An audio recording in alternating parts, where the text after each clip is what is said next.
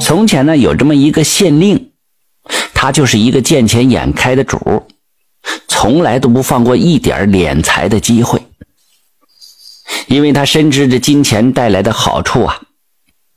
原本这个县令家中啊，只是家道殷实，但是几次科举啊，都名落孙山了。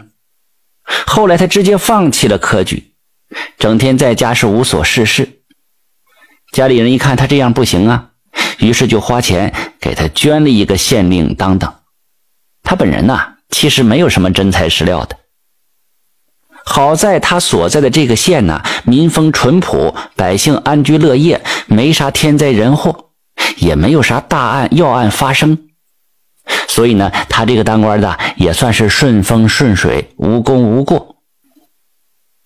说有这么一天闲的没事啊，就想出去逛逛，看看有啥敛财的机会。当他走到一个酒楼拐角的时候啊，突然就看到几个男人在争吵。走上前一看呢，原来是当地出了名的几个是又穷又懒的懒汉。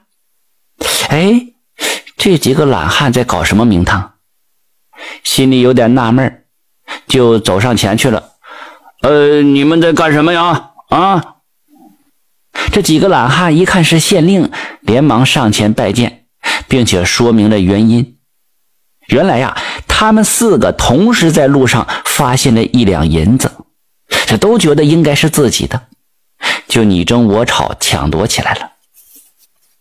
这四个懒汉呢，是公说公有理，婆说婆有理呀，都想让这县令明断，把这两银子判给自己。县令啊，看到这银子，那眼睛就是一亮，眼珠子一转。伸手把这银子拿过来了，呃，你们都说这银子是你们的，可是你们有四个人啊，但是银子只有这么一两。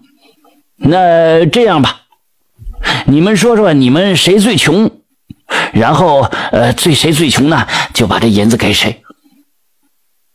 其中有一个醉汉就抢先说了：“ 大人，我家里最穷，我家呀上有老下有小，家徒四壁呀，穿的都是粗布衣料，补丁加补丁，家里只有一双鞋，谁出门了谁才能穿。”这懒汉二又说了：“你去去上一边去吧，我家最穷，我家穷的叮当响，吃了上顿没下顿，连我家里那耗子都哭着搬家了都。”懒汉三一听，你家最穷，我家才最穷呢。我家是一贫如洗呀，穷的连灯油都没有啊，只有偷偷凿了邻居家那墙壁，借着邻居家的灯光来照亮。最后一个懒汉一听啊，这这都这么穷啊，目瞪口呆呀，思虑良久，那什么，小偷到我家去了，他觉得惨不忍睹啊，于是丢给我几文钱。含着眼泪走了，呃，于是我便有了几文钱的家产了。说完之后啊，趁几个人不备，一下子就把这两银子夺过去。这时，另外三个懒汉一看，也顾不得县令还在一旁了，连忙上前抢夺。